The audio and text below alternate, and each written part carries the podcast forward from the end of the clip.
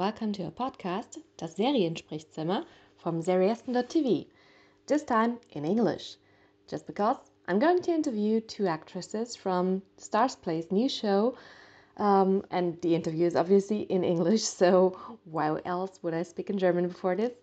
Uh, the new show is called Run the World. It's about a group of ladies who uh, live in Harlem, New York, and about their professional lives, their friendship, and also their relationships. And the ladies that I'm going to interview now are Amber Stevens West and Corbin Reed. Let's just head to the inter- interview right away, and I hope you enjoy it. Can you hear me? Yeah, hi. Hi. Hi. Um, so I'm Ricarda from Seriesten.tv, a German news outlet. And um, yeah, have a few questions prepared for you. I've already seen the first four episodes of Run the World. And first of all, um, so can you tell me what differentiates this show apart from the black female characters naturally from other female gang shows like um, Sex and the City or Girls or other female friendship centered shows? What's the difference here? Uh, yeah, this show is definitely a, uh, not a show about you know dating or how to get and keep a man. It's that the relationships that these women have are established relationships and the relationships that you know the conflict or that's there is all designed to sort of make them better right? So that's that's one. And then also i mean the center of the show really is around their friendships with each other um, and their their friendships you know they're enviable friendships. They support each other. They have fun together. Um, they're growing together. They've known each other for a, a, lot, a few of them for a long time a few of them not for not such a long time but they all sort of like complete each other in different ways um, which i think is something that as adults we're all looking for those amazing friendships.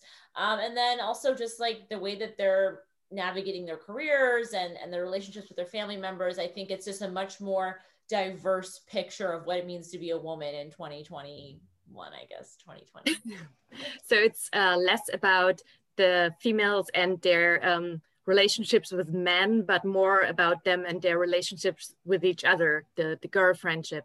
Yeah absolutely. And um, for the first season can you give me a little outlook what uh, like the main plot arc is or is there any plot arc for your specific characters well, yeah, there's there's really a lot going on in this whole first season. You you really followed uh, all four of our characters are dealing with their own individual dramas, um, and then coming together to talk about them, to support each other, to figure it out, to problem solve. Um, for my character, I I play Whitney, and um, she's a character who's who's really always kind of known what she wants in life and just gone after it and um, really followed all the rules and has been you know, in a really long term relationship with a lovely person and who's just gone after everything she's ever wanted, but is now realizing that maybe she's missed out on some fun in her life because she's mm-hmm. always been such a rule follower and she's been on this path, you know, with blinders on. And um, and so you in the pilot you watch her struggle with okay, um, do am I having like wedding cold feet? I don't know what's going on, but but I think I need to like make a change in my life and so you watch her make this choice and uh, that's what she really deals with the entire first season. So she's a woman who's who's um, getting married and planning a wedding and you know everybody loves this guy and she's got like her dream job and like everything on paper looks beautiful but she's really struggling with is this the life that i that I thought I wanted to live. Mm-hmm. And I need my friends to tell me what to do with my life right now because I don't know that I'm going to make the right choice. Mm. Yeah. And for, your character? Hmm? Yeah, yeah. For Sandy, she is getting her PhD in African American Studies. Um, and she's dating her thesis advisor, which comes with its own sort of set of problems. Um, and um, he also has a daughter, um, which you know she whom she loves, but like she is kind of playing like a fake step parent too. Um, and so she's trying to navigate like finding her own voice in her professional relationship with him and at school, but also in their um, in their intimate relationship i think just like dating an older man also comes with like its own set of challenges but then dating an older man with a kid is also just like even more. Um and so you sort of see her throughout the season um battling to uh decide like is meeting all of his needs sort of eclipsing my own in a way that's like making me unhappy? And what do i need to do? What do i need to say to make this relationship work for me as well? And um, just struggling to do that in a way that's like graceful and and um, like saves the relationship um, I read in the press material that basically Harlem is like a character of its own for this show. Is there like a plot arc for Harlem as well? Is anything going on on in the town, or do we just see different aspects? Uh, not the town, but the part of the town. Yeah, I wouldn't say there's a plot arc for Harlem. I think just in general, like from a narrative standpoint, we I haven't seen Harlem excuse me in in the way that we do in this show which is just like each borough of new york has its own personality and its own sort of heartbeat. And harlem is a historically black neighborhood but there's so much like the food the music the the parks the you know people playing music in the streets or basketball and the courts and the playgrounds. Like there's so much that's authentic to harlem and so beautiful about harlem that the homes i mean the brownstones like it's like there's so much personality there that hasn't been really explored i don't think uh, in this format yet that in and of itself just being there and being there authentically and not like you know on a, some set that looks like harlem um, just makes it its own character and um, how was it to work with legendary stylist Patricia Field, who's been working on Sex and the City before? Was it special for you? I screamed when I found out she was doing the show.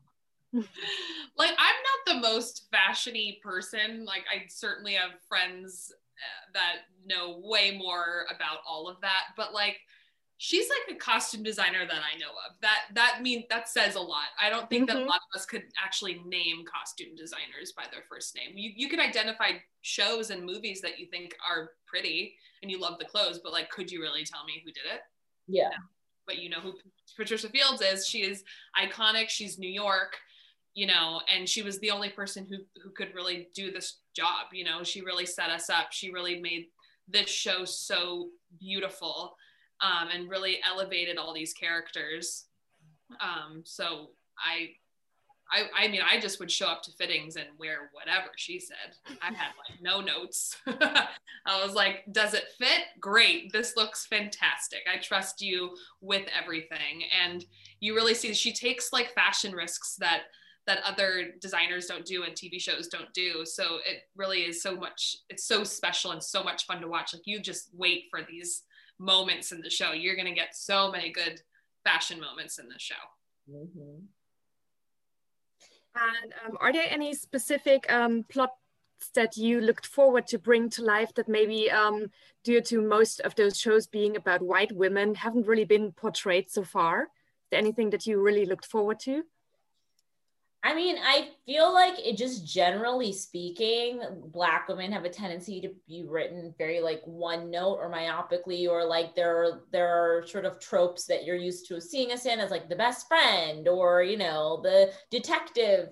These women are written really complex and and yes, we're like badasses and we're you know we're you know strong and all this stuff we're also written as like flawed and like vulnerable and making mistakes and everything about us is like very human and it's very relatable and i feel like that hasn't been seen as much on tv so that to me was just exciting is that all of these women are written with such complexity but and which makes them relatable to anybody.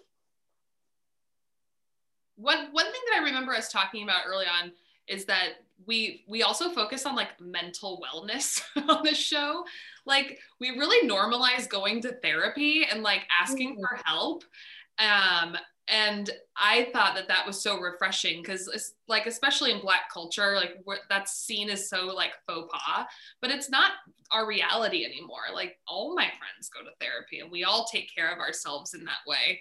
Yeah. And uh, and then also just to hear the authenticity in the voices of the kinds of Black people that you see on this show, like the characters. We talk the way that we talk. We don't all like have the same like accent. we, you know, like there's like so much diversity in the black culture you know like my character is marrying a nigerian american we learn so much about like what that looks like because and that's a huge part of the culture and there's a big nigerian community in harlem you know so it's just there's it's such a colorful show while still being black um, I've been told that my time is over, so thank you so much. And that's it for our interview. I hope you enjoyed it. If you have any other questions about the show, just hit me up in the comments. Other than that, I can just say check out Starzplay on May 16th.